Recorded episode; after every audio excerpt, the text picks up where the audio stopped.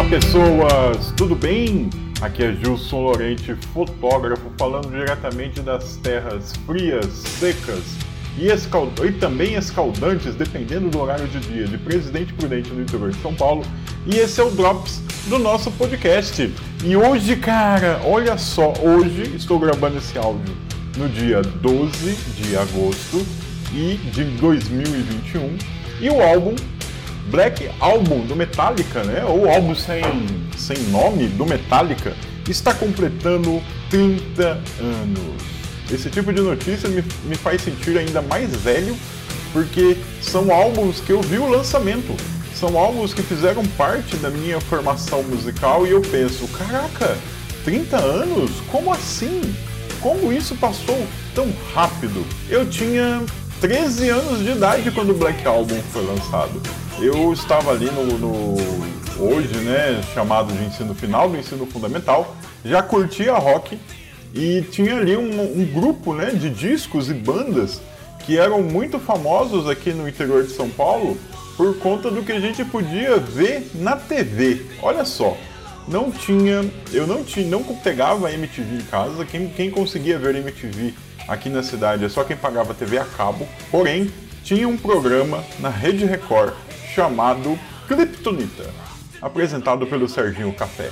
Quem vai lembrar disso daí tem a minha idade, vai se entregar. E os clipes do, do Black Album, do Metallica, tocavam exaustivamente no Kryptonita. Eles até montaram uma sessão uma vez por passava todo dia o Kryptonita e uma vez por, por semana no sábado tinha o Kryptometal, que normalmente eram dois clipes de heavy metal não muito não muito ousados, né?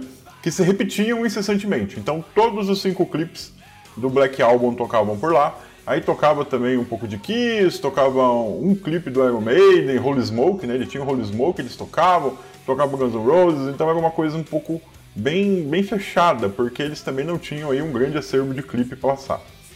Mas o Black Album é, é um álbum controverso, todo mundo Todo mundo que gosta do Metallica acha que é um álbum controverso. O Metallica começou como uma banda do thrash metal. Eles lançaram três discos que são considerados básicos para todo mundo que gosta né, do, de thrash metal, né, que foi o Kill and All, que foi o Ride the Lightning e o Master of Puppets. Nós temos o Unjustice for All, que completou 30 anos há pouco tempo. Fiz um episódio na época do falecido podcast Câmera Escura só sobre o Injustice for All e os 30 anos, né, as várias tretas que aconteceram com a gravação, e depois, em 1991, chegou o Black Album. Ele não é. O nome dele oficial não é Black Album, afinal, ele não tem, ele não tem nome, é só Metallica escrito na, na capa, numa capa preta. Então, os fãs apelidaram ele de Black Album. E ele chegou e causou controvérsia. Por quê? Porque a banda que estava lá, meio que não tinha muito a ver com aquela banda que os fãs de, de thrash metal aprenderam a gostar ali dos primeiros três discos. Então chegou dividindo o público, porque uma parte odiou, porque achou que a banda se vendeu, e uma parte adorou, porque o disco realmente é muito bom. Eu tô com ele aqui na mão. É, eu acho que o Black Album sofreu o mesmo problema do, do X Factor, do Iron Maiden, porque o Iron Maiden trocou de vocalista. Aliás, é o próximo Drops que vai falar de música é sobre o X Factor e o, e o Black Album ele mudou drasticamente o tipo de música. Ainda é um rock muito pesado, ainda é heavy metal, mas eu não sei se eu posso classificar esse álbum como thrash metal, que foi onde a banda começou. Isso não é necessariamente ruim. Afinal, o problema do fã de heavy metal é que ele é muito preconceituoso. Ele é muito cabeça fechada. Ele tem muito problema em aceitar mudanças naquela banda que ele gosta. Pelo fã, a banda continuaria igual eternamente, como aconteceu com o Ramones, como acontece com o ACDC, mas o Metallica não foi assim. Foi lançado em 1991, é, levou oito meses para ser gravado, teve muita zica na gravação desse disco, casamentos terminaram, é, masterizações foram feitas várias vezes, mas ele chegou e ele teve cinco singles, ou seja, cinco músicas de trabalho. Todo mundo, seja fã de heavy metal ou não seja fã de heavy metal, que tem aí a minha idade, atualmente estou com 43 anos, conhece essas cinco músicas, por isso que elas tocaram exaustivamente em rádio. tocaram exaustivamente em televisão. E esses clipes foram mega produzidos. Cara, o clipe de é, The Unforgiven é uma obra de arte. Você tem que assistir. A gente, eu que trabalho com fotografia, eu vejo aquele clipe e percebo que o fotógrafo que fez a direção de fotografia daquele clipe é um gênio. Ele fez um trabalho incrível. E os outros clipes também, com uma grande produção, com uma grande divulgação. Então, é... e foi o, o disco responsável por tornar o Metallica uma banda mundialmente conhecida, não só no gueto do heavy metal, não só no gueto do thrash metal, mas de uma forma geral.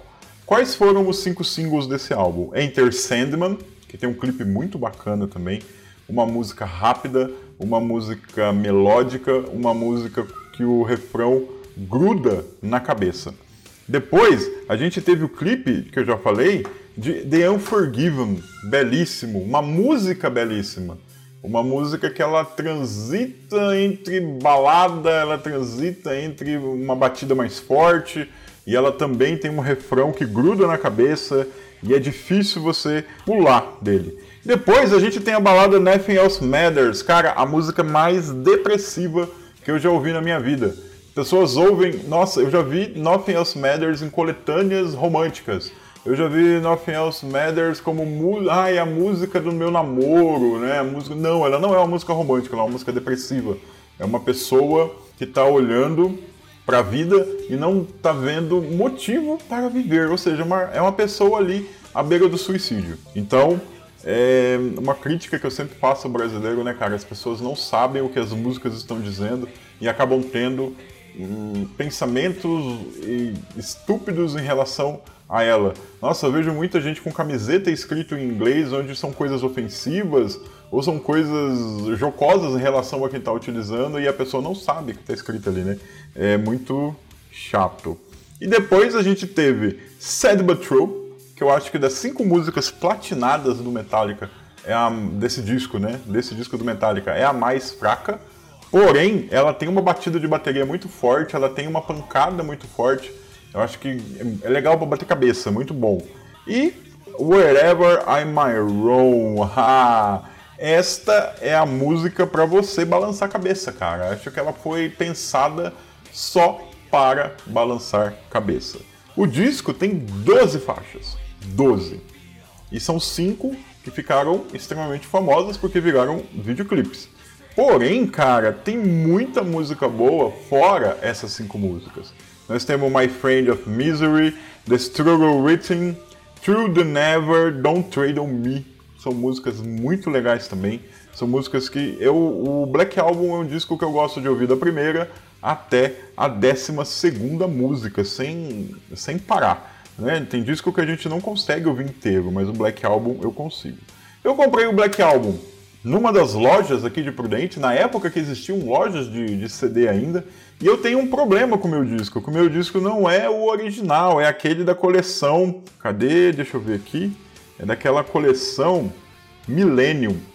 Você que tem a minha idade também sabe o que é a coleção Millennium. A Millennium era um, começou com aquelas coletâneas é, por exemplo, ah, fulano, Milton Nascimento, Milênio, né? Então você vai lá, tem 20 músicas, uma coletânea, dessas coletâneas que eram baratas. Né? E você podia, se você não queria comprar a discografia do, do artista, você ia lá e comprava uma coletânea. E no final da Milênio, ela começou a lançar álbuns inteiros, né? Como num, num preço mais barato. E eu tenho esse Black Album da coleção Millennium, porque, cara, na época era meio caro comprar esse disco. Porém, o encarte dele não tem letra, não tem nada, é só uma folha comum. Então, esse disco está na minha lista para mim comprar. Ainda mais agora com o aniversário do álbum, tá saindo umas versões remasterizadas, umas versões novas com, com extras, né? Quem sabe eu não consigo comprar uma versãozinha melhor para o meu Black Album. Para vocês terem uma noção da força desse disco, é, o Metallica recebeu ampla aclamação da crítica e se tornou o álbum mais vendido da banda. Ele estreou em primeiro lugar em 10 países e passou quatro semanas consecutivas no topo da Billboard 200, tornando-se o primeiro álbum do Metallica no topo das paradas de álbuns. É, o Black Album é um dos álbuns mais vendidos de todo mundo. e também um dos álbuns mais vendidos dos Estados Unidos desde o início do rastreamento do Nielsen SoundScan.